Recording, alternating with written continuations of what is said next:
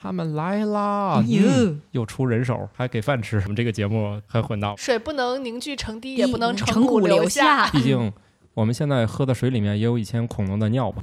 你们这个表情好复杂呀， 是觉得自己曾经在危险的边缘疯狂试探过吗？ 哎呀，青春期过了 呀，突然气氛奇怪了起来。就是外星人他不能没事儿来一趟。飞机票有点贵。哎呃，土豆老师再也不想跟我录节目， 肚脐眼儿到底通向哪儿？这个别操这心了。我们实现了心梗自由。宇宙的终极答案，42，生活的最终答案。无需定义生活，漫游才是方向。给生活加点料，做不靠谱的生活艺术家。生活漫游指南。又是一个愉快的周二的早上啊！大家经过了繁忙的周一，是不是心情还很愉快呢？不管你愉不愉快，总之又有一帮科学家研究出了一些特别有意思的事儿。好了，大家正在收听的是《生活漫游指南》，我是半只土豆。今天这个节目比较特别啊，考虑到一起吃饭，顺便一起录播课，这样的话也帮助另外一个节目完成它更新的 KPI。这个节目叫什么来着？啊，大家好，我是津津乐道播客的主峰。大家好，我是舒淇。大家好，我是巧克力爱巧克力。大家好，我是馋虫。啊、这很混搭啊，哎，很混搭。我们这个节目听起来是由什么津津乐道、津津有味儿，什么 吃了联就合冠名播还有什出，么吃了就挨骂，还有那个付费挨骂那个节目什么的。好吧，那我们快速的进入第一条吧。来，有请我们的这个专业读新闻的这个人啊，你的形容词已经匮乏到了这种地步 吗？呃，是这样的，我们写科普一直就在强调，一定要用人类可以理解的词语，而不是把它往复杂的拽。来吧，咱们第一条来，啊。播音腔马上到啊！专家们经过多方面的分析，认为只要能做到定期清洗、避免污染、重复使用 PET 材质的一次性塑料水瓶是安全的。嗯，反应过来这条新闻说的是啥吧？就是水瓶子可以随便用呗。对，就是收水瓶子是一件利国利民的大事儿， 好事儿。哇，突然这个高度就上来环了。保是嗯吧？这个 PET 水瓶大家非常常见啊，常见到基本上大家买的每一瓶这个纯净水啊、矿泉水啊，这饮种料什么一的次都性是水啊瓶它都是 PET 的。之前是我记得有新闻说，那个比如说有的人会把水瓶子直接放到车里面，啊它是经常加长热时过之间后对太阳会直射，然后就说有什么微塑料颗粒啊之类的，没有毛一些病说法，嗯，所以 有吗？哎，他说的这个还是真的，但是微塑料颗粒目前来说啊，还是这样，我们不能证明它们对身体有害，嗯至少以现在的这个能力还不能证明。也就是说，大家先不要着急。当然了，如果我们一年不停的把你的日常饮用水换成一次性水瓶，你真的是一年要多摄入非常非常惊人的微塑料。但是没关系，数量再惊人，其实也没多少。 所以微塑料嘛，每次清洗肯定有摩擦嘛，嗯有一些磨损，那会不会让那个它划痕比较多？你再装其他的饮品更容易释放那个微塑料的颗粒？所以这条新闻我总结一下，意思就是说啥呢？你这么干不会让你的健康受到损害，但是没必要。因为塑料瓶儿太多了，对，其实它很多，就是你嗯没有必要去做这件事儿，因为啥？它你看啊，这条新闻有个前置，就是说你只要定期清洗，避免污染，这太难了，对啊，还要费水呢。 还费水， 而且呢，你怎么做到这一点？它很难评估，而且是啥？你要用热水，它又有点变形。对，会烫的那个皱皱的。对，总之呢，他说的这一条，普通人其实很难重复，嗯只是他只想是一个道理。对他只是想告诉你一件事儿，你做到了，这个水平重复使用是不会对你的健康产生什么危害。但是这两条我们做不到，对，实用度太低了。对。但是这样的就是很多研究就是这样的。既然你们想知道为什么，我们就研究给你看。至于它有没有实用价值，这个就再说吧。嗯哎，，不过关于怎么样清洗干净，实验室是有标准的，对。对吧？玻璃的那个器皿什么对的，对对，水不能凝聚成滴，也不能成骨流下。。 这是噩梦般的一句话。你们刷的是玻璃吧？ 对对玻对璃对，塑料的但是很塑难料再的这刷个怎了。么有标准？就是看它刷的干净不干净。现在咱们是就是回收的这种塑料瓶儿，是不是应该都是融了以后再去重吹？哎，不行，你是这样的，现在这个塑料回收技术呀，回收完之后它不能用于食品。啊，对，就是说，但是它也是融了以后重吹，嗯，那他可能就干别的了，比如对说去做一些那个塑料那种件儿，对以及做什么塑料袋儿，就那种不接触食品的对东西了。肯定不是食品级的了。啊，所以塑料就是一个很讨厌的回收物，就是它回收完之后，它不能跟以前一样了。它只能越用越低级。嗯相同的这种回收物是纸，纸它回收到几次之后，我们普通的一次纸吧，回收个四五次还是五六次，或者六七次，我记不清了。它这个就真的不能再回收了，因为它不好用了，它那纤维都断掉了。嗯，还有水也是，回收完以后是中水。 对，但是你通过努力还是 可以重新回来的嘛，毕竟我们现在喝的水里面也有以前恐龙的尿吧，嗨嗨，嗨，没毛病啊。没毛病。水就是水，它是融入了这么多东西嘛。啊，当然，你刚才回到你刚才说那个问题啊，就是把这种 PET 瓶子装水放在汽车里，然后受到了高温，这个的确会溶出一些东西，这个东西的确对身体是有害的。嗯所以这不是谣言，就是大家不要把水瓶放在车里面暴晒，它的确会溶出有害物质。好像是二五英，如果没记错的话， 二我五我英记得也是二五英，好的吧，那你们记得比我清楚。总之，我们有研究这个问题啊。冬天还可能会冻裂，但是它嗯无害。呃，无害，嗯，但是会洒一一 车水，有可能。嗨，你这就凸显了这个远程加热呀，有个地下车库的重要性了哈。 以前不是有一个最强烈的留言，就叫做什么某小孩儿由于天天使用一次性水瓶带水去学校，结果得了癌症、白血病之类的。嗯，这条啊，会有这种耸动的这条标题这条留言至少流行了一二十年了，是吧？而且它隔一段就会出现在某些门户网站啊，啊对对对平台啊对对对社交媒体啊，对，它是一对个。嗯，就是隔一段就会提起的留言。总之呢，它没那么严重，反正它不会要你命，喝坏肚子还是有可能的。好的，那我们进入下一条吧。一项新的研究发现，多做运动会让处于青春期的大脑更加健康，所以动起来。哎呀，青春期过啊了呀， 过了，晚了。呃，实际上是这样的啊，就是就算你青春期过了，就适量的运动、合理的运动，对大家的整体健康也都是有好处的。你就不要往回找了。人明明写的是让处于青春期的大脑更加健呃，康。这过件于事青儿，春期的怎么办 呢？这件事儿呢，他肯定是找一些孩子做了一些测试，就是看，哎，我给你一些表现，然后让你经过运动，看看你的表现有没有就是提高啊，或者高于正常人。那肯定显然是，呃，可以的。这一条就是给家长看的嘛。如果有家长朋友正在收听我们节目，啊，虽然我们不是一档儿童节目啊，啊，所以就是说，如果想让这个青春期的大脑更好用，然后影响他以后更长的时间，建议让他好好的运动一下，不要整是整天坐那儿打游戏。户外运动也可以让孩子的视力更好一点儿，比他本来应该有的那个是就是度数可能更能降低一点儿。网呃游不就是已经纳入奥林匹克运动了吗？那你怎么说它不是运动呢？ 啊，是这样的，它这个它是运动没毛病，但不是每一个运动都是对健康有好处的。所以这个文章里面如何定义的运动？嗯，应该是户外运动吧，我们就认为它好是津津体乐力道方面的。哎，那 有氧会不会运动那会不会有人在户外来打 电竞，晒着太阳打？眼那睛不叫够真人废了 CS 吗？呃，你们说这几个不信息不，我的里意面，哦思就是把电脑搬到户外去，晒着太阳 打，会拿不手哎会有机人就这么好了干？呀，为哎什么要电脑呢？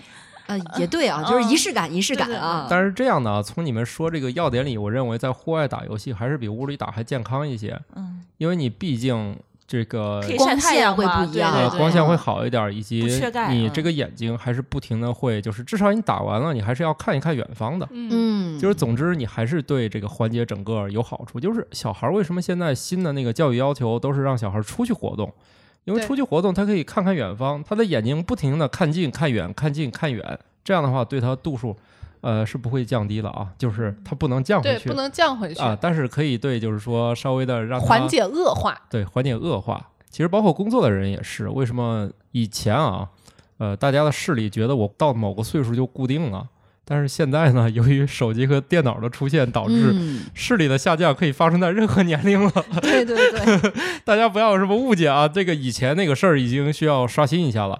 我们现在视力可以在任何时间下降，比如我这两年就明显下降了。我以前眼睛视力呃就没有任何的困惑，所以长大所以了你，是老花了，对我可能是老花了， 但是这样就是就是下降是随时随地有可能的啊！大家不要以为就是只只有什么青春期那会儿或者是中小学那会儿能降低，啊。就是所以其实长大了度数不会下降，只是因为看书少了。对。但是你现哎呀在又扎心了。对，但是现在大家这个呃手机玩儿时间太长了，而且手机是一种，它就是这个距离不变嘛，你一直这样对抱着玩儿，对嗯，所以你的眼睛慢慢就适应了，它也不需要，就是你你缺少了不停的切换看近和看远，这才是最主要的。而且我现在突然发现，就是坐坐车时间长了，一直在玩手机，然后我就突然一下车，我就会看不清嗯，嗯，因为它一直一直在颠嘛，嗯那个手机就一直在抖。我为了适应这个手机屏幕的话，眼睛得看得特别使劲。对，哎，没错儿，非常累。那个鸡头能保持稳定是靠视力，嗯，就是大家不是玩过吗？把一只鸡那样蹬来蹬去的，如果你捂上它的眼睛，这只鸡的平衡就失去了。哦，大家玩过吧？就是把一只鸡这样抱对着，它那个稳定器脑袋对对对对对用脑袋做最强稳没定玩器过，最强稳 看过那定个视器。频，见人玩过嗯但是这个这个科研里面最主要就是，如果你蒙上这只鸡的眼睛，它那个就平衡就失灵了，嗯它就不知道该怎么办，所以它是靠视觉稳定的。那晕车的人是不是也是靠视觉？ 啊，呵呵，那你就是晕车。 但是别的问题啊，就不在我们今天讨论之列，那个话题实在是太多了。运动的话，好像是提高你那个大脑的一个巅峰值，对，到你的年龄在增长的时候，好像那个下滑的值呢，比别人稍微下巴能曲够线平缓一点。对稍微能够多一点余量啊。这个我写一年这个科学新闻里面啊，我发现有非常非常多的研究都是关于运动对于某一类、某一领域、某些性别、某些运动，就是它是非常非常多的研究都是关于运动和人类之间的关系的。嗯而且多数都指向了，如果你正确的运动，很好的运动，它其实都是对健康、大脑就整体都有关系，包括血压、血糖等等。就是以前我们都可以笼统的认为它对我们身体健康有好处，但是其实真的会有大量的研究， 研究的很仔细，就是我这个某种运动到底能对哪件事儿有有干预。哎，特别稀奇古怪的一些组合，比如某些小众运动对于某些小众疾病，这些都有研究。就是关于运动的话题确实非常多。然后下面就是一条说的某一种小众领域的事儿，来开整。一项新的研究发现，六十五岁以上的女性经常进行逛街、休闲散步一类的轻度活动，可以保持她们行动的灵活性。六十五岁哎呀如果还能经常逛街和休闲散步，我觉得他们确实灵活性还不挺差哈，灵活的。 对， 我也感觉这 个这个结论可能因果有点倒置。呃，这个肯定首先就是要说，呃多逛街，嗯，嗯啊，你说的有一定道理。首先，它得能逛得动，是吧？嗯对，哎啊，但是这样的，呃，你认为它因果导致，然后科学家认为它没导致，它肯定是说，你越是爱逛街的人，他就越行动能力不受限。嗯你越是不爱逛，你就越容易就是行动能力丧失，慢慢你就不下床或者怎么着了。这它就有点像那个呃，多用大脑容易缓解老年痴呆，还是叫什么预防老年痴呆？但其实根本不一定，不这一定。 这个研对究经常翻来覆去的发现，有人认为多用大脑可以预防，有人认为这个是不可逆的。关于这个阿尔茨海默症这个问题，就是也有非常非常多的研究，它基本上属于最热门的研究领域之一。对，就非常非常多的办法告诉你，你这样是能预防的，还有一大堆研究表明你也预防不了，这是命。但是我觉得这个研究结果的话，对于那些商家来说特别欢迎，那当然了，是吧？逛街的人多了呀，但这大个家都来逛吧就。像我们电商行业从业者就特别不喜欢这个，嗯，对，还不保护视力，对，主要对是一边逛一边运动一边看手机，不是刚才那条吗？对吧？你可以多做运动，但是这是青春期，他对这它个又这是跳到针六对十五岁以上了。而且是女性，针对嗯女性你可以群，体你可以啊还边真是男性不管用是吧？不知道他有没有研究男性，呃所以我觉得就可以对照一下所。以我就是说嘛，他这研究非常非常具体。 嗯，就是 某某一个年龄段怎么样，就是很很多研究就是这样，他不用他，除非是说那种跟踪啊、什么调查呀、多少多少年汇总那些数据什么的，否则他就是这样的，就把以嗯前的数据找出来，我只找这一类人群，对然然后去看看你的情况。而且我估计很多女孩子内心现在就在想，哈，我可以跟闺蜜逛街逛到六十五岁以上， 继续逛啊。对，百岁老人都是努力活到一百岁。但是我觉得这个保持了行动的灵活性，但是嘶好像丧失了钱包的 可控性。嗨，都那岁数了，今今天有钱我可以今天只花逛呗。不买，或者逛哦完逛以街后打开电商比啊一下再价买儿， 哎，那我嗨们很开心，对，呃，一下子都照顾到了。嗯，然后那个舒淇老师说：“行，你们都去逛啊，逛完了你然用后那个线上下单，你用然后我的 APP，哎，拍照就能识别，然后自动下单。不不不，线上下单，然后到店取货，嗯，直接拿走。对，这样的话，对这样还可以覆盖那个不运动的。啊，对，这样的话，我们所有的其实都照顾到了。对嗯嗯，你考虑的够全面的。为我们老了以后着想，就是感觉这这个这个是是又是 PM 想出来的需求，对，嗯人家说的是鼓励你去逛，不是那个有目的性的下单去取，就是说你直接去取，不是拿就走不了 不不吗？不，我你们看在过做一个图吗？啊，男的那个买东西和女的买东西的嗯嗯区别，是是啥区？别？男的进去到那个店里就出来了，女的先走一个来路一程个全都逛 S 完嗯嗯型，然后最后哦买一件东西。买的还不是那个，所以你只需要把取货点放在一个大商场里面就可以了。但是哦我觉得这一点好像宜家就把做那得个自很己的好设计哎就是不区分男女，不管谁你进嗯就来得都得给我绕一大圈儿哎啊！对，所以所呃以宜宜家其实是个健身 房，中老年人最爱的地方是吧？还可以躺下睡会儿， 是吧呃，逛累了可以睡一会儿，饿了还可以吃顿对饭。，这样就是以你进去出不来为目的设计的。 嗯，啊、你有空可以去逛的。还有一些新式的商场，我发现都是这样，就是北京那个青青年大悦城、青年路大悦城，啊嗯，也是进去出不来的。哦，那个那个不是那个原因，回头咱聊灵异节目的时候我讲 给你。妈呀哦，哎呀妈那！是个突卦然之间啊感觉这个后背呃有点发凉。哎，但是我觉得这个研究有点儿怎么说呢，也是带一点儿那种刻板印象。就很多人一提，觉得女生好像就是喜欢逛街。呃男的，你看一拍照片，什么都是，比如说自己的伴侣逛街逛的可开心，男的就跟没电了一样，就瘫到椅子上坐着，就是经常会有这样的场景。你看啊，所以这个人家这研究出发点是好的，嗯他就没有劝六十五岁以上的女性经常阅 读，他不就是希望你我们已经干眼自己？花了，好他吧的？意思就是干你们爱干的事儿，顺带让你们身体更灵活。他也没有劝你好好举哑铃啊。所以这一条是写给六十五岁以上的老年男性的，是吧？不要拦着自己老伴儿去逛街。应该怂恿他去逛街，然后这样的话呢，等再大一点，他就可以推着你逛街。 对 哎对，省得你俩坐家里吵架是吧？反正最后结局不都是俩人在家里生闷气吗？哦不还是如重有点是现在你不知道逛街不逛街这个不太清楚，但是可有可能会在楼下的广场、公园儿见到他们跳广场舞呢。呃，对，所以这是外国的研究，嗯要中国的研究就表明，说不定他们只研究六十五岁以上还跳广场舞的人是不是灵活度更高。哎，下次可以看到这样的这个研究啊。我们给给这些研究机点构赞啊！对不错，至少指导了我们的投币生活。 对对对， 来吧，那我们看一看这个远方吧。哦，这个远方有点远啊。嗯，一项新的研究发现，如果遥远行星的大气层中含有二氧化氮，那这个行星上可能存在工业文明。毕竟，地球上百分之七十六的二氧化氮都来自于工业活动。我觉得这有点刻板印象。嗯，万一外星人人家生活的代谢物不是二氧化碳，它就是二氧化氮氮呢呢？说了是工业，对，就是啊。哦万一外星哦人哦是机器的呢？就是不是有碳基，呃，对啊那个科幻里面有硅基，哦哦哦然后这是氮基呢，哦对明白吧了对？啊那个意思嗯，但是是这样的，就是人类首先要找相同生命模式的，至少找到了，觉得哎这有戏，路径依赖是吧？这就叫对路径依路赖。径依我赖觉得，对呀、路径依赖，你先得研究一波，你不能先想假设，对吧？因为那些没验证过，或者只在一些苛刻环境中验证过，那我们人类已经成了，是吧？啊，当然了，你确实有厌氧的是吧？以前氧气都是毒气是吧？那那那后来翻转了以后，我们人类才呼吸了氧气。嗯，那那那那你说这个不一定能行是吧？所以咱先找一个验证的，而且呢，发现咱自己霍霍自己能力挺强的，而且你看他这个话说的特别严谨，如果什么什么什么，那么可能什么什么什么，啊这种话哦这说叫了就严跟谨吗？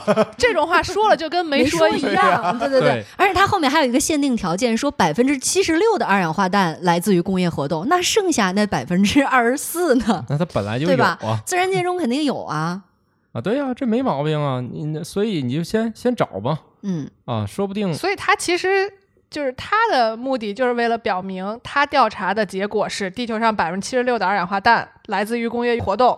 前面那一句只不过是为了标题党一下。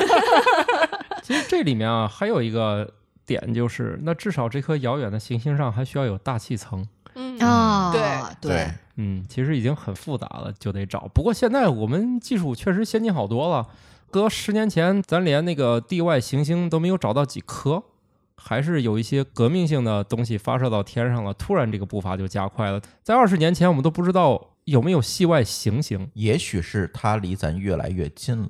不是，嗯宇宙只会越来越远。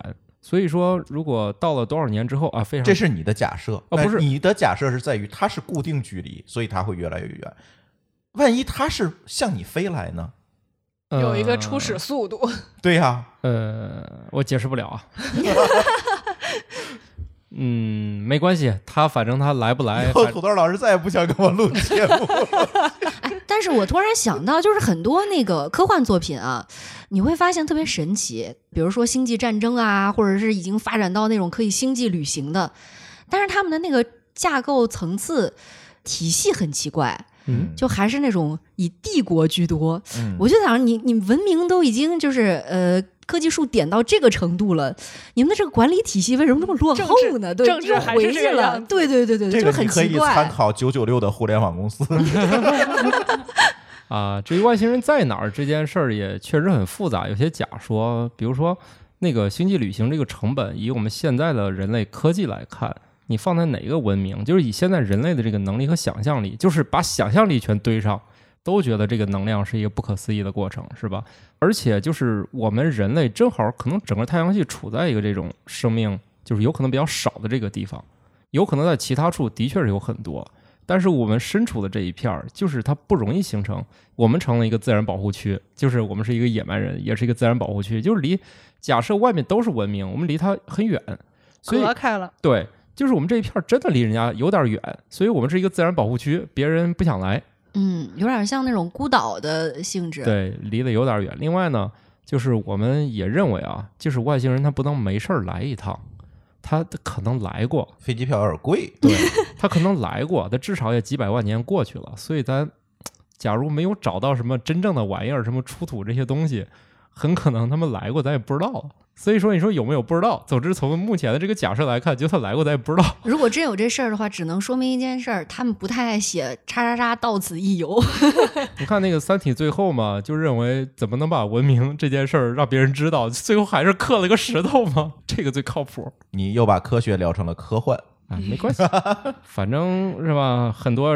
科学家也是看了科幻长大的嘛，啊，激起了他们嗯求知欲什么的。刻石头，最后你看，就是无论科技再先进，最后传成什么代码，最后为了让人知道，还是刻了个石碑，是吧？”，你们 用了这最些原始的方对你们式。搞代码是不是扎心了？你看我们人类文明一没有，你们的代码怎么向就是其他文明展示呢？哦来，这个我可以科普，哎，可以是吧。来一下，有一个我们著名的程序员同性交友网站叫 GitHub，到底念 GitHub 还是 Git- GitHub GitHub 怕吧啊？嗯，他做了一件事情，就是把我们写的代码刻在了玻璃上，然后把这个玻璃弄到北极，放在了一个洞穴里面。还还那是他们外星人找得着吗？请问？那我在想，这个得刻多长，得用掉多少玻璃？而且我呃觉得外星人怎么找到这个地方，他能看到这些东西？他又不是给外星人看的自，己嗯 就要保留 下来。对是啊吗，他是怕万万一一文地球明毁灭了。嗯，那那个洞万一就是说被坍塌或者什么的啊，不不也会很的，危那是险一个吗非常非常深的岩洞。而且那玻璃应该也是特殊材特殊质，材会质比的较玻璃硬吧海？平面都上升了，它万一被所以放在北极嘛。而且它即便淹了也没问题啊，它是玻璃的呀。我感觉这个不是很合防适水。。我给你们一个建议不，会被腐蚀吗？我我给你们建议，之前不是还有要把代码送到月球上吗？就是在月球那个里面挖你洞。怎么知道月球的背面有 什么？不用去哎，像那个叫什么？哎，我们现在知道了呀，有什么？还有一个嫦娥都什么去苍穹之了下还是，我什们么都的飞到月球背面了。你确定那是他真的看到的吗？那是那他那你们这样聊就不是科学 节目了，突然就是西部世界和伟人算法 的那个，就是就是那个了那个范儿哎了。那个其实一点儿也不神秘啊，月球对着我们，不就是潮汐锁定的问题？这个很好理解，它并不是什么神秘现象，就相当于你面前给你一张椅子，说你脸朝着它转圈儿，谁都能做到啊。嗯，就是潮汐锁定就这样，慢慢慢慢，本来是不会这样，但是时间长，慢慢它两个就是这样转了。你中间摆一个板凳，说你面朝它一直转，那你的背是不是一直不对着它？而这件事儿就是潮汐锁定就实现了，所以没有什么神秘的。你看我们这些人一聊，立马没有灵异 了。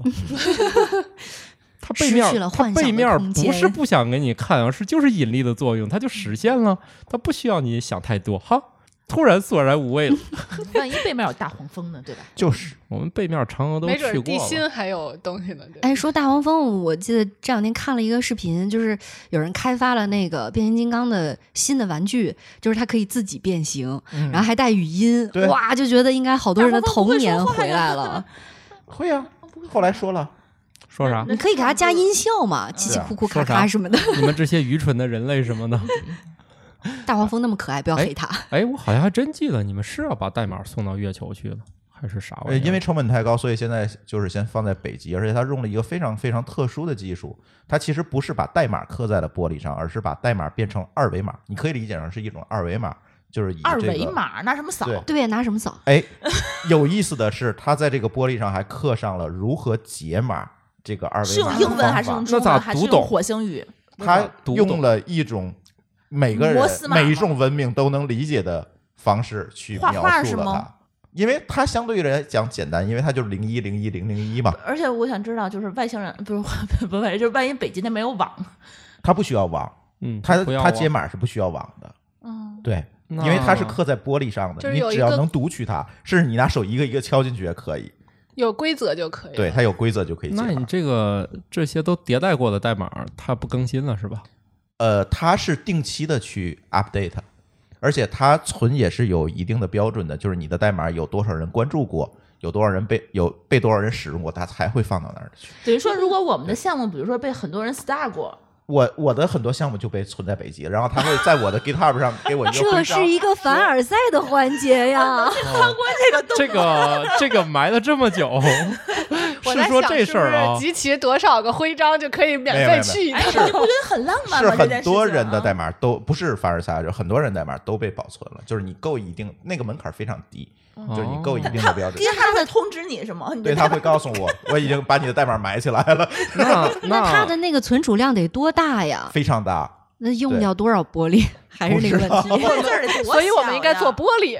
你们说哎的这不就它万是一旅有行各种玻万璃一哪块玻璃不小心碎了，这个代码是不是就运行不了了？呃，他考虑到冗余的问题，就是碎一两块是没问题的，那代码不就跑不通了？哪个变量就没不了？会啊，它是冗余的，你知你知道冗余算法吗？嗯，哦那是下一个科普问题了，呃，好的吧，发散的就是一 元啊。发散的有点远，咱咱咱聊到哪儿来着？行星哦嗯，对，地球总之工业无所谓化了，的嗯虽然我也不知道未来人为啥还要用现在的文字和代码，反正你们开心就好。这是谁出钱干这个事儿？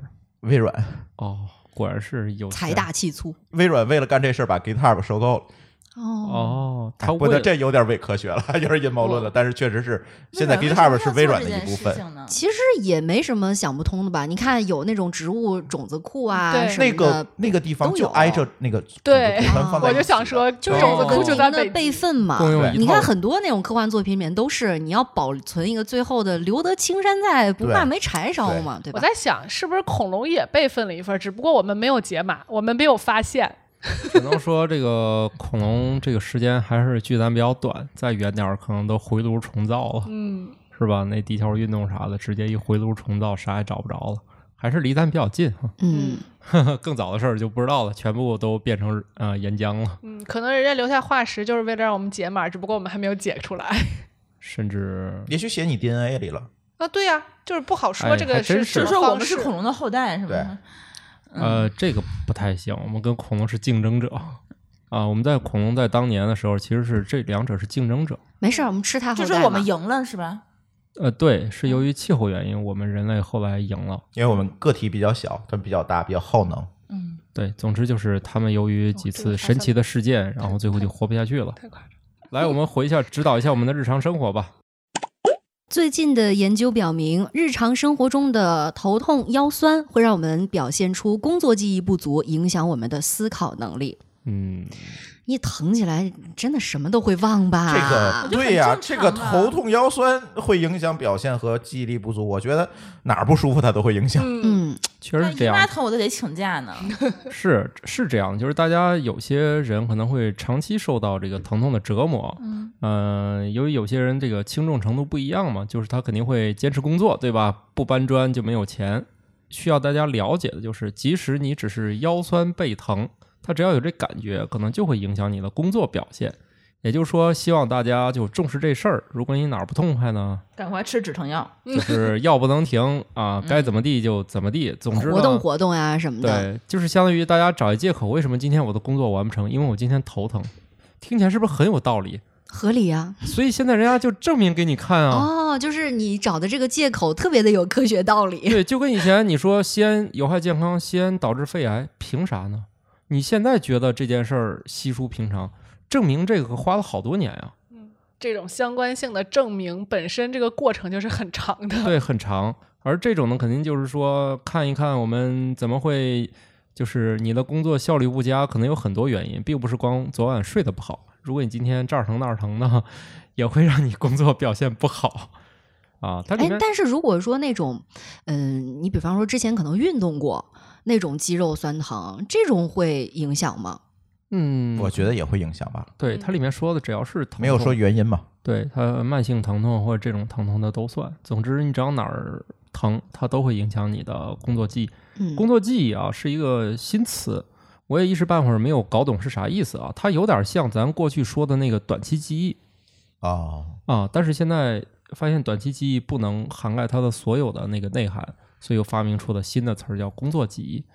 呃，有点区别，有点交集，但是具体我有点说不清楚。总之，大家以后这工作记忆这个词儿会越来越多的出现在大家视野里。呃，发现很多的这种研究啊，也会创造出好多的新词儿。对哎，你要重新去刷新自己的词库的那种感觉。对，就是会觉得这词既熟悉又陌生，因为就是过去那个词不足以涵盖了。然后新的东西又发现，哎，它它需要进行一下扩大的这个概念。不过每个人对于疼痛的那种感知，好像差别也挺大的。对呀、有的是人的比较耐疼，有的人一点疼就受不了。而且有的人是稍微有一点点痛感的时候，他会兴奋，嗯，嗯，是有这样的人的。突然气氛奇怪了起来。所哎以，所以所以没听懂， 我还想你们在说什么？嗯呃，疼疼痛怎么了？怎么怎么爽了？别这个哦这个我说的是刚刚巧克力老师说的那个，就是有的人肌肉有一点点酸疼的情况下，嗯它会刺激它分泌更多的那个，内啡肽，对，哦，就是类似于在健身房，很多人它会爽。疼，然后就就对又继他续会练的嗨那这种。跟拔罐子啊是一个效果。嗯嗯嗯，好的吧。哎，但是啊感觉好像国内大家对于止疼药的那个接比受较抵度触是的比较低对的，对都觉得对它会成瘾啊是。药三分毒。对对对对不能对多这吃个的那是感那觉是好像老比较牌儿的深止入疼人药，心去痛片儿，那对镇痛片儿含吗啡的那对种，，这确种实肯定不行。是肯定是一是上瘾，嗯二是这个它对身体本身也有一些伤害。对，在止疼药界，这个布洛芬是一个划时代的发明。对我嗯包括身边很多的女孩儿，比方说她们痛经啊什么的，说那吃个止痛药，比如说吃个布洛芬，嗯，她们就觉得挺难接受的，嗯到很现多在人为止对都对是这对样子，布洛就芬觉得这个不好吧，然哦后这个吃了，那我以后。对对对，对。那我以后再疼吃这个是不是就没用啦？等等，嗯啊对就很是多人都哎这种看担忧这特别个多。哦，布洛芬真的是一代神药。他一开始治啥来着？我忘了。他应该发明了这么多年，也没有发现太强的什么副作用。它就是这种各方面看起来都很安全的药，你可以认为是个常备药吧。嗯但是也不能多吃哈。对，就是在医师的指导下来购买和服用。对对对，嗯但还是要经过那个指导的嘛。就是药是药三分毒，咱还存疑啊。但是你这个该咋用，你得正常来，你不要发明出什么奇怪的用法。嗯，什么东西吃多了都是毒，对，那你大白菜吃嗯二十斤你也受不 了。说起来，之前不是有那种经常在商场里面会搞的一种体验活动，就是让男的也去体验一下什么生孩子有多疼啊拿那个对对电对极片儿，感觉是两吧？下刚开始就是几度疼痛就已经受不了了。对对对就我是刚刚还想说呢，就说这个止疼这个事儿，就是生孩子这点特别明显。嗯，只要但凡拦着不让上止疼的，大部分都是是老公男的嗯跟婆婆。为啥然？为啥他？觉得会对孩子不好，他才不管你疼不疼呢。有有有啥不好呢？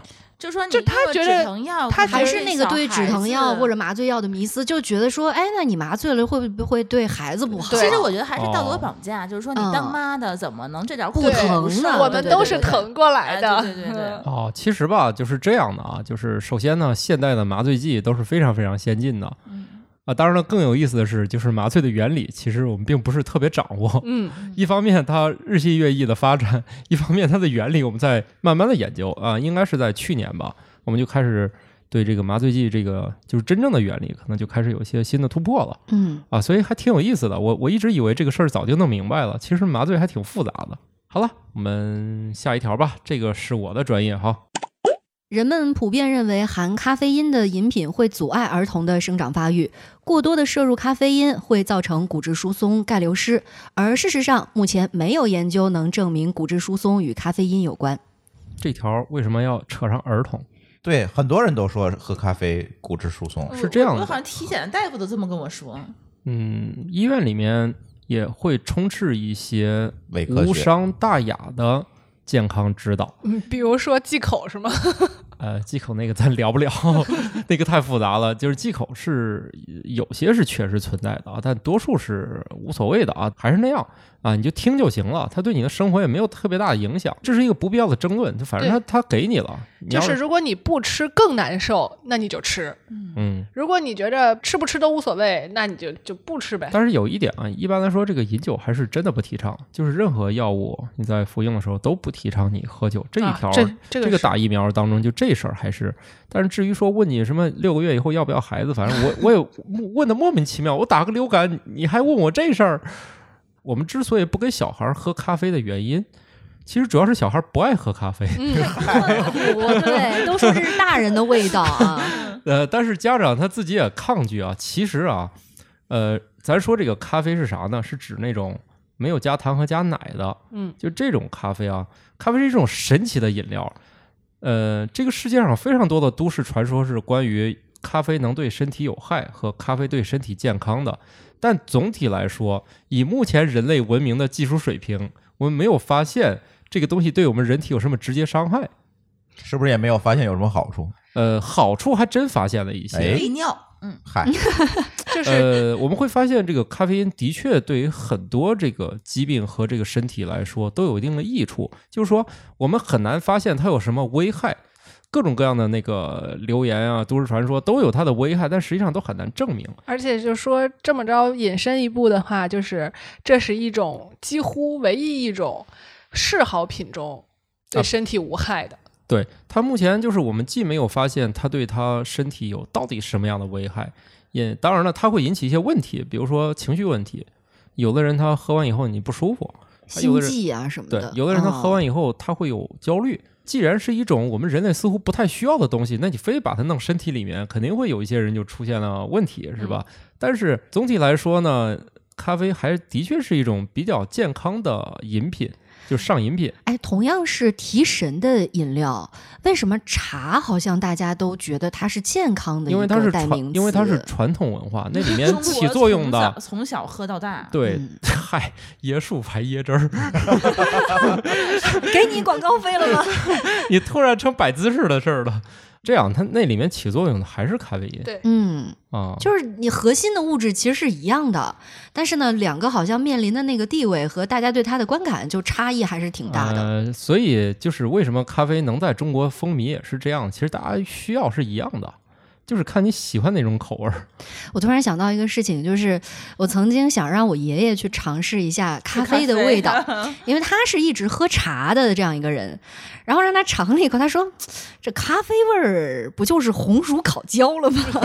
哎，那他喝然，后就特别神奇。那他这个喝的还挺好的，因为好的云南咖啡加上好的烘焙技术，的确可以对烘出红红薯味味儿。儿是吧？所以你买的这还是挺好的咖 啡然后他那次之后就不喝了，还是喝茶。啊！嗯，哎，其实我觉得最神奇的是，就是我不知道为什么大家非要从咖啡里面或者喝红出酒各里种面味儿来喝出各种味儿来，这跟酒也一就样，啊红酒也是对一呀、样什么干嘛要喝出那莓些味儿？果、什么巧克就是力、你什吃么莓果好不好？你吃巧克力好不 好？干嘛要这样？都不如啤酒直接说芒果味儿，就是加了芒 果，绝对很没实 诚，我们对。我觉得啤酒就不蒙你，让你喝出芒果味儿，绝对能喝出来，因为我加了就是。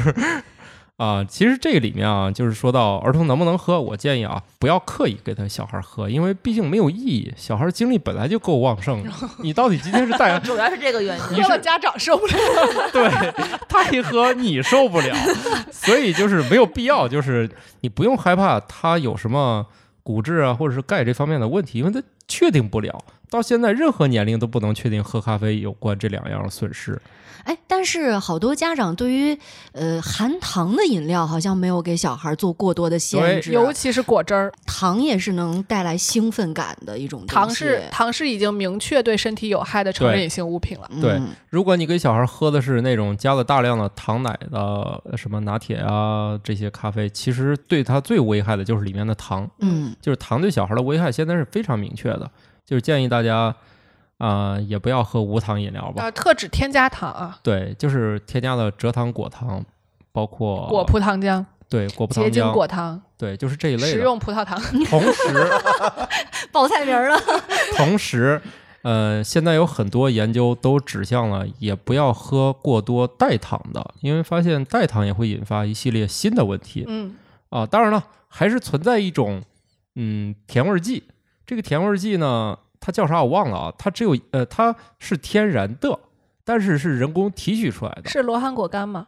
哎，好像说过，是是这样的啊，就是普遍认为天然存在的相对化学合成的更安全。虽然这个这个结论我是不能不能认同的，嗯但是从这个食材来源的角度来说，即使它已经能提取出来，就是能纯化出来了以后，并且你能确定它的化学分子式，包括它的化学这个成分和性质了，那么它就基本上是可以算是一种比较纯的，嗯，天然产物。可以这么去理解了，嗯那对它的研究就可以很精准，比如说它有什么副副作用，就跟药物是一样的了。嗯那如果在这种情况下，我们可以认为，如果研究表明它是无害的，或者是相对来说比较安全的，那么它就是比较安全的了。只不过它的性质表现为它的甜度非常高，是这样的。对，另外还是多说一句吧，就是其实可乐里用那个糖跟大家那个白砂糖是不一码事儿的，它是不会引起你太强烈的这个血糖升高，但是会引起非酒精性脂肪肝，就是它霍霍的那个代谢途径不太一样，就是可乐里的糖，它会加果糖，应该果葡糖浆是占多数吧，嗯，基本是一比一的。呃，等于说其实大家喝到很多甜味饮料，它并不是蔗糖做的，它会引发的问题可能还还挺复杂的，因为果糖的甜度是比蔗糖要高的，对，它而加且果糖可以少加点儿。而且加果糖对于生产有好处，它少一步，它不需要把蔗糖化成糖水儿。嗯，啊就对是有加工的方便，所以为什么他们大力使用这个果葡糖浆？因为它本来就是液体，加进去就行了。嗯，但是果葡糖浆就是把蔗糖再水解一下嘛，也还是得再加一步的。嗯嗯，好的，那我们这个小孩儿啊，没事儿别给他喝咖啡，家长怕你受不了 啊。好，下一条我们往海洋里面走一走啊。当二百年前人类开始使用鱼叉的时候，抹香鲸们就开始互相学习如何躲避鱼叉。这个鱼叉能叉得着抹香鲸那么大吗？应该可以吧？那是巨大的鱼叉，就算哦插你不说到，机也会械受伤啊，对啊机械的那种吧，就是两百年前，还是简陋的。还好。对，以前是这样，就是那些就发现这抹香鲸们啊，呃，肯定一开始遇见船的不知道是啥，嗯，然后呢，这些动物就能学，因为好像他们查了之前的那个就是二百年航海记录什么的，就是以及它捕获的这些记录，就发现开始捕获量还挺好，嗯，然后后来就急剧下降了。你想，它也死掉了好多同伴，然后又经过了好几代的繁衍，这二百年当中，就是人类捕这个越来越费事儿了，因为发现那个鲸类都识别出来这个玩意儿对它有害了。由于这种群体又不像一大堆鱼是吧，都是聚集的，它就这几头几头的那样跑，所以就是发现这种动物是存在一种那个交流机制的，交流机学制习的，嗯行为，对，就是发现它特别擅长躲避人类的这种船啊或者什么的。就等于在海底远远的喊。这玩意儿那个会伤着咱们，躲远点啊儿快什么的，躲远点儿就喊话。 他们来啦！对对，但是它更重要的这个信息就在于，他们这个玩意儿还可以代代相传。嗯哦，啊，它这他个们有学习班儿，研究的 研究的重点就是这玩培意儿，训玩儿哎对，这有学习班儿，人家一代一代能知道这事儿嗯，啊，这个就比较神奇，就发现他们还似奔乎走相告呢，似乎不是说你把这一群先弄死一个，他们奔记住游了相告，嗯，对他们不是发现你弄死这一群这一只，然后才学会，他好像是他不需要这个机制，一代一代的，他就是稳步下降，他非常快就都知道这事儿了，就不好抓了。感觉有一个通信网络，然后一层一层在往下对延伸，然后覆但盖是到了啊更多的抹香鲸。但是惨的就在于，由于人类技术发明太快，嗯嗯，绿后茶已经不用了，就就是后面这个变成机渔网械的了补他们就越来越厉害了，就是对其实到后面人类又加速了，嗯他们的学习能力没跟上，嗯他。们可能躲不开他了，主要不是对主躲不主要是躲不开了躲不开，嗯就是学习无效了。就是我们都知道，我们几乎躲不过诈骗，是吧？ 嗯哎，就是我们几乎是躲不过诈开就骗的跟。小孩躲不过奥数一样，对，就是就是说，你迟早中招，中多大的招？一旦你相信我永远不会上当受骗，我就是觉得你你就挺危险了，是吧？嗯就跟以前这个女的受到性骚扰，大家一致攻击，谁让你这个女的穿多暴露？就我觉得最神奇的是，有些人一受骗，很多人还说你就是因为你贪，所以你才上当。其实现在很多诈骗都是，你要么金额太小是靠运气，要么金额太大靠剧本。你你想怎么挣脱啊？还说嗯职业化的，还说我、嗯我没有对钱，我就可以不被骗。天哪，他只人要家骗你贷款去，人家好不好？人家一会儿就把你二三十万的贷款全开开，瞬间转走。你没钱，你也你也慢慢还去吧。好吧，我们怎么从海里回到了诈骗上？嗨，来吧，女性的阴道和腹腔之间有通路存在，如果被伴侣吹入气体，严重的话会导致女性死亡。呃，我说这些绝对不是随便发车啊，都是记录在案的医学案例。因为有女的她老腹痛，腹痛然后就去查，反正每次都弄不明白，就反正查查查就问到你这个性生活都是怎么搞的呀？然后说有有有这个习惯，就是她那个伴侣老往里面吹气，这个一吹就腹痛。其实那个往这里面进入气体有非常非常多种的方式，总之你不要往里吹就好。哎呀，你看你们这 你个看你冷场了吧？ 你们这个表情好复杂 呀，是觉得自己曾经在危险的边缘疯狂试探过不是吗？我们，我们我是在脑补这有什么乐趣所在。那因为这种小的爱好是很难想到是吧？嗯所以这家还真就这样，这女的这四个月期期间，她老去就诊，然后就说这哎，这这没没啥事儿， 你们想老象力被限制了。反正就是他们家就是这么老有这种神奇的事情发嗯生。这个让我想起了一个，就是说，有的人研究这个肚脐眼儿嗯，到底通向哪儿，有的人研究这对个我我问之题前看过有人发帖子说自己特别喜欢抠肚脐眼儿， 他说抠完了容易拉稀，我还是很奇怪，为什么他会有拉稀呢？我觉得抠完拉稀是因为你刺激到肠胃了，就是你因为你这块离肠胃还是比较近的嘛。对你老就抠抠她，一下能硬肌你了就跟能你跟揉她差不多。嗯，但是就说这块儿其实是因为这个原来是跟母体的胎盘相连的嘛，啊，后来是跟那个肾脏和膀胱是相连的，就是如果看胚胎发育的整个过程的话，它是跟我们的那个呃尿的形成，就是你在胚胎期或者胎儿期尿的形成是有关系的。但是随着这个脐带的剪断，包括随着整个发育过程的进展，这块儿会慢慢慢慢慢慢的封上。就是有人真的把这块儿抠开了，嗯哟，啊然后是什么形状？呃，它其实现在是个和里洞，对，它现在里头是没有连着任何实质性的器官的，嗯，就是你曾经在发育过程中有一个尿叫尿囊的东西形成了，这是在胚胎发育过程中被淘汰了的一个器官。当嗯然，这个也不是很准确啊。仅供参考，大家有兴趣可以自。所以他那个抠开了之后呢，之后就漏了，然后再就给去缝医上院了。嗯漏什么？呃，具体最后是怎么，漏就是尿了吗漏开了，嗯，嗯，然后就里面去就是医他的院组织啊什么的，嗯、是就能吧？看到，应该是能看到一些东西。这也是个狠人啊！对哦 啊，来请吧大家不要模仿。 呃，咱不要没就事是抠它，是吗就是他说那个也别模仿，我们说这条也别模仿。对对对，这个可千万不要变成那个给东北小孩说这不要个，去舔铁门儿、铁 栏杆儿什么的，结果都粘墙上了。就人类的这个好奇心吧，你不知嗯道他什么时候就激 发了。对啊，吞灯泡可以拿出来，这个事儿不得是看谣多大的灯泡啊！我最近在抖音上看着过吞灯泡那么大的棒棒糖，啊，有专门做成那样灯泡形啊，状的，我觉得让这你简体验直一下太是吧奇怪了，打出来了吗？拿不那更它难拿化了，就可以了呀。对，舔一舔就好了。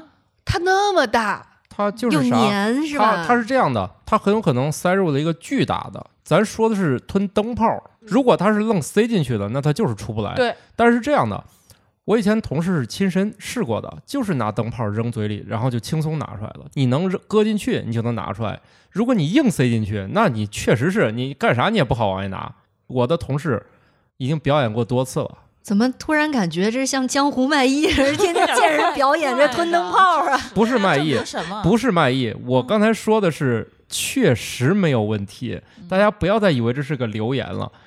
它搁进去真能拿出来，它不需要你做任何痛苦的事情就能拿出来。但还是不要模仿了，这哎但个是实呢在是有点但是因还为是人总是会愿意挑战自己的极限。你有的人他可能想尝试，他觉得哎，你既然说了没问题，那就选一个尽量贴近你那个口腔就大愣小还的是愣那个，塞可总之能呢就会出意外。总之我说这个我也不能负这责啊，大家这个尝试的时候仅供也参考是吧谨对对慎对，嗯，但我也不能因为啥呢？人体总是这么奇怪，它总有例外。你万一就是那个卡住了，我哎也负不了你这责任。但是呢，反正以目前的资料显示， 以及目前的亲身测试表示， 呃，好像是没什么问题。因为这个大家可以去查，我那同事哎，现在已经去国外搞代码了。当时他搞这个事儿的时候，大家就是也查了好多好多医学文献，确定这事儿能干。因为当年也要搞流量嘛，是吧？大家说，要不你来吧， 哥们儿就惨哥们儿真来了，因为当时也确实查了好多文献，我们确定这事儿真可行，就是属于知道就知道了啊，但是还是不要轻易尝试的。来吧，既然都说到尿了，咱就下一条 吧。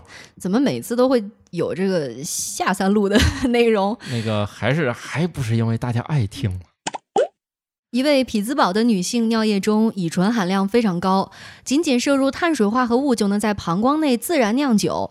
研究人员管这种情况叫做膀胱发酵综合征或者尿路自动酿酒综合 征。这给我来看就是尿路感染了， 只不哎过感染的是酵母菌。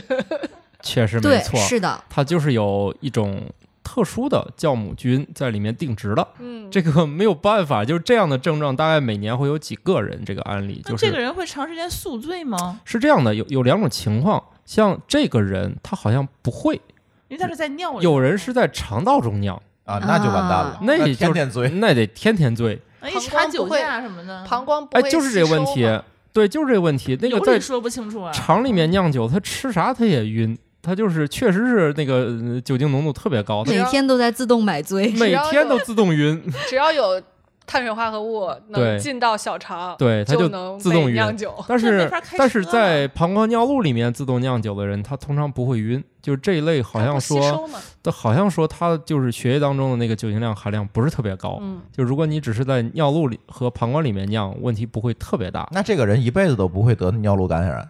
都是 酒，有没有酒精杀菌 了哎呀妈 呀杀菌，你这个你没有这那个么高的度 数，但是但是常不一定啊高，对吧它你想酿酒的话，它得有原料，得有糖嘛，对吧？嗯，但是说明呃它尿路当中那个糖的含量很高的话，那岂不是它那呃个对细对对菌的对感染对风险糖尿很病高？他说到一个关键点，我差点就漏了。这个人确实是糖尿病，嗯，哦，这个这个是一个主要原因。不过他如果得了这个病，那么他得其他尿路感染的症，这风个险就风很高险啊就会低。啊，嗯低吗？一方面，它本身糖已经被利用掉了不是啊，他是在膀胱里利用掉的呀，啊。代谢过程当中的糖啊。我说的是尿路感染呀、哦哦，就就会低了嘛，啊因为对就是糖尿病本身其实并不是很危险嘛，它其实危险并发的是症并嘛发症嘛。嗯，那么尿路感染就是其中一个很严重的并发症。那就么是因为糖太多了。对，但是它现啊在哦如果都被利用掉了，然后又又加上它有酒精存在的话，那么可能确实其他微生物不太容易那生你存。说老出现酒精不也是自动酿造致癌物吗？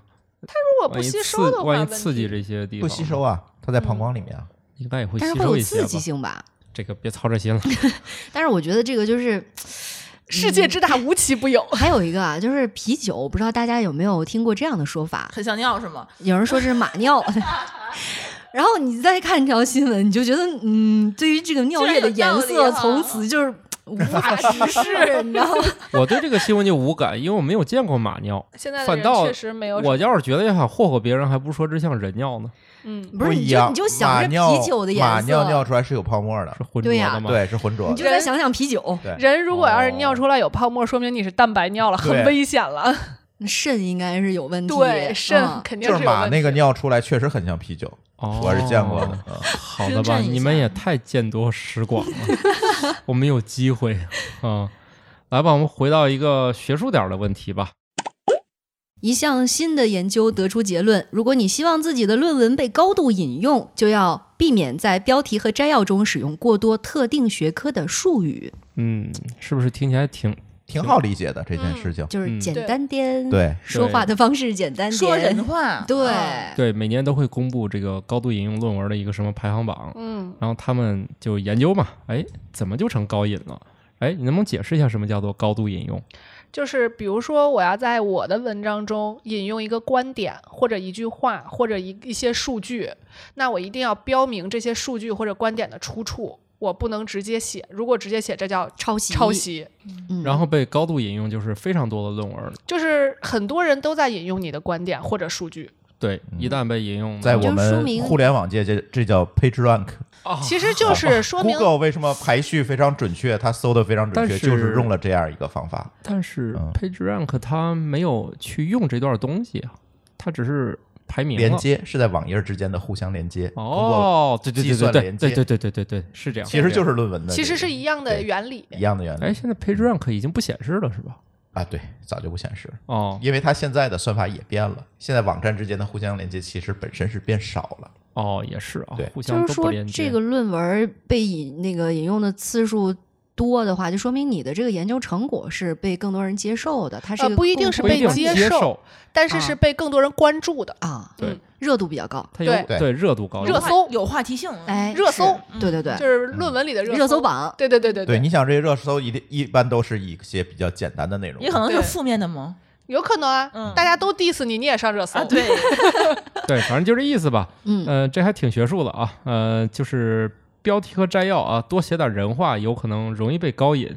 哎，其实这跟我想的还有点反。对我还，一因直为一以般为以为说，哎，是这学术论文，你是不是得有一些哎很专业的首先表述在标前题一面？定要先看不懂，其次摘要要更看不懂啊才行。是这样的，就是首先呢，你一定有学术的词儿在里头，嗯，对吧？就是我一篇学术的文文献，我一定不会是大它白写的话肯，定不是公众号。。对他写的肯定不是大白话。但是除了那些非就是不能替代的词以外，你用的这个词越简单，肯定大家引用的就越多。哎，这是肯我定之前我写哪个里面就用到一篇论文，是一个博士论文，我觉得它就符合这一条，就是关于八角香料在炖鸡里面什什么 风风味儿表现炖个对鸡还得你查看，配其实方儿在是 吗，其实，在他这篇文章里，最重要的是什么？是风味儿。这个词他一定不会换，嗯，但是具体这个东西是叫八角，还是叫大料，还是叫什么？他如果换了，不会理影响大家的理解，但是会影响大家的引用。呃，我我描述不一定准，啊，因为里面还掰扯了一个章节，什么叫滋味儿，什么叫风味儿，就是一看就特别讨喜。这个就在这类鸡汤啊，是真熬鸡汤论文里面啊， 真的是熬鸡汤论文里面，它就是第一名，因为它的被下载次数也相当的惊人，就是大家可能都看到这篇博士论文，都下下来看了一下。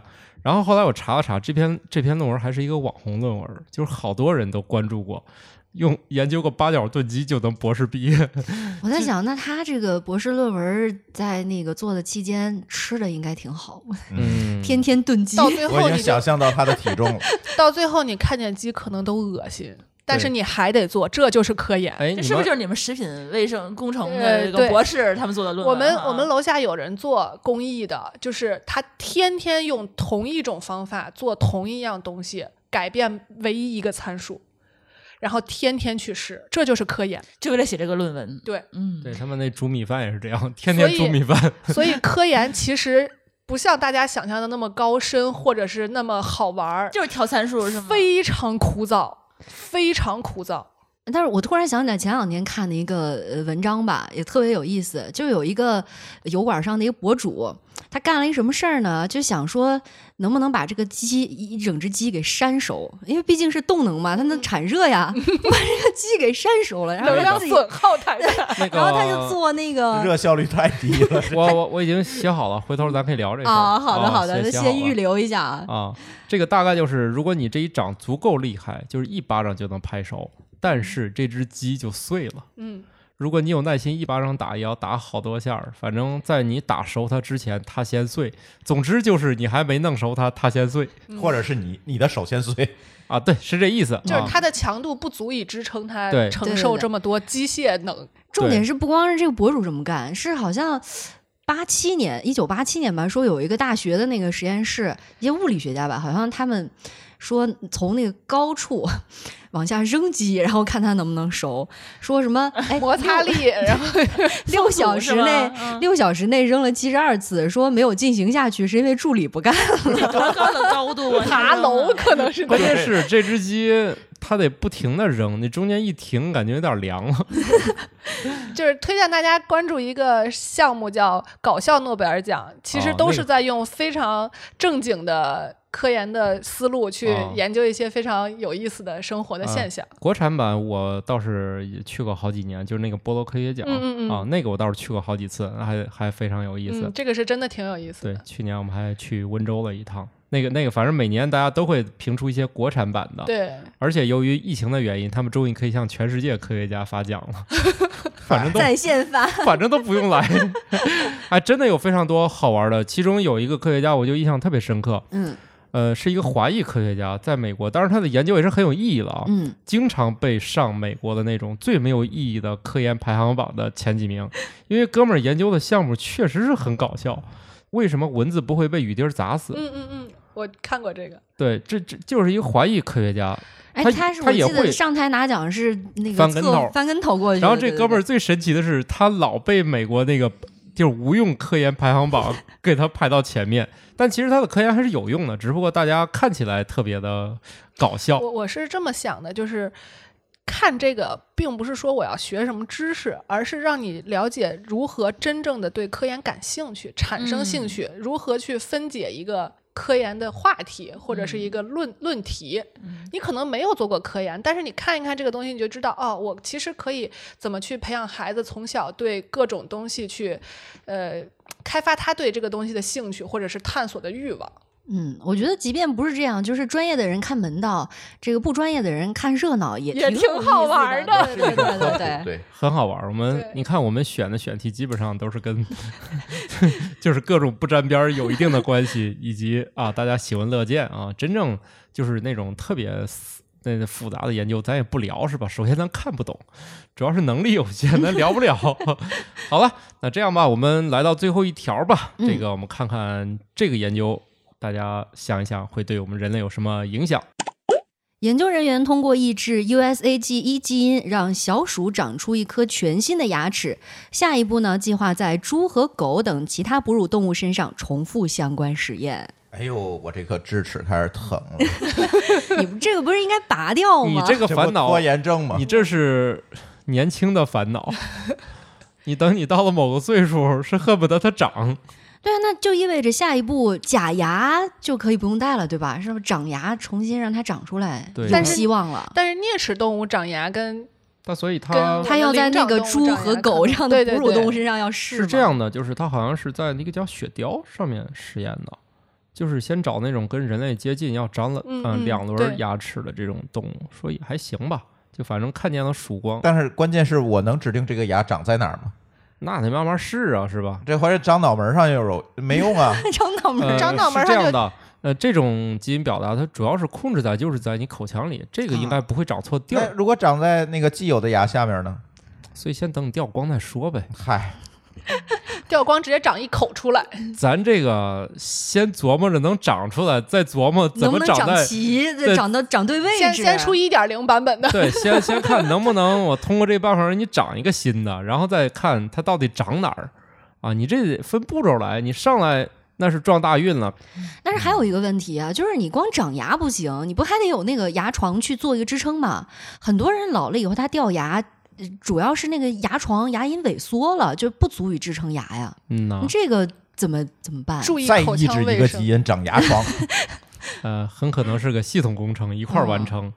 那总之就是，那你等于这地不好，愣长庄稼也费劲、对呀是吧？嗯啊，那谁知道呢？这这个事儿总得一点点找这个曙光在哪里。假如这个能成熟了，大家以后这个种牙这个成本就少了很多，因为嗯种一口牙相当于一辆不错的豪车了。对然后移植基因这个要相当于两辆好车，啊、还是。有可能有更大的风险是这样的，如果这东西呢，就跟很多药物一开始很贵，它如果每个人都需要，那肯定有办法让它便宜嘛。啊，进医保了，对，它罕见病是由于它没有办法得的人也少，研究的人少。那但是这种，比如说人人到某个岁数都想长新牙，那突然这事儿它就有的搞了嘛，是吧？就跟以前装个支架很贵，后来人人都要装支架，因为活得长了嘛，所以支架就便宜了嘛。我们实现了心梗自由，是吧？